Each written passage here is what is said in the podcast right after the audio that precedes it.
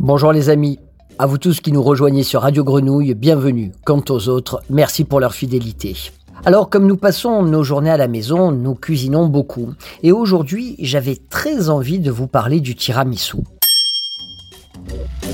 Selon le journaliste Jean-Pierre Genet, trois villes se disputent l'origine de ce dessert qui est né dans la seconde partie du XXe siècle seulement. La première origine situe la naissance du tiramisu à l'orée de l'année 1970 dans un restaurant tenu par la famille Campeol, la Becquerie dans la ville de Trévise. Le cuisinier Roberto Linguanotto aurait reçu la commande de la part de la propriétaire du resto, Alba Campeol, un dessert qui devait plaire aux petits et aux grands. Le cuisinier trempe alors des boudoirs dans du café noir, il en dispose une couche dans un moule circulaire qu'il tapisse d'un appareil de jaune d'œuf, battu très blanc avec du sucre et mélangé au double de mascarpone. Et puis, pour apporter un peu de légèreté à tout ça, il rajoute des blancs battus en neige. Et puis, il rajoute encore une autre couche de biscuit imbibé et encore une dernière de crème avant de saupoudrer cette composition de cacao amer.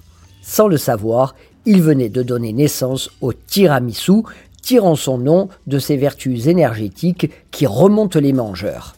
Mais notez bien qu'à l'origine, la liqueur de Marsala n'y figurait pas. La deuxième origine du tiramisu situe la naissance de ce dessert à Tolmezzo, une petite ville du Frioul-Vénétie julienne. Des témoins affirment avoir mangé en 1959 ce dessert à la carte de l'Albergo Roma, dirigé par Delia Zamolo, qui tenait elle-même la recette de Norma Pielli, une vieille dame de 96 ans. Une troisième version, toujours dans la même province, mais cette fois-ci localise le tiramisu dans la petite localité de Pieris. C'est Mario Colosso, le chef d'Il Vettorino, qui serait à l'origine de cette gourmandise, assure non sans fierté sa fille, sa fille Flavia.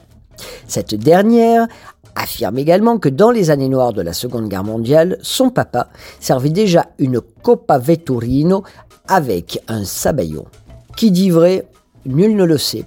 Et si la vérité se situait, comme toujours en matière de cuisine, dans les trois versions mélangées Une chose est sûre, la première recette de tiramisu est apparue dans un livre de cuisine daté de 1960. Alors des hommes politiques ont bien tenté d'inscrire le dessert dans une IGP, mais ça n'a pas vraiment marché.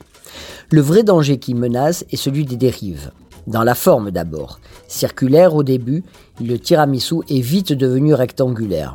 Dans le contenu ensuite, où l'on peut croiser moult liqueurs, des alcools, des biscottes, des spéculoos, du Philadelphia cheese ou du samoré à la place du mascarpone, et horreur absolue, du Nutella et des fruits qui n'ont rien à faire dans le tiramisu. Alors pour finir et réussir à coup sur son tiramisu, insistez toujours sur la qualité du mascarpone et soyez intransigeant. Le tiramisu doit attendre au moins 12 heures au réfrigérateur et pas une minute de moins. Allez, je vous dis à bientôt pour une prochaine pastille gourmande et n'oubliez pas, restez chez vous.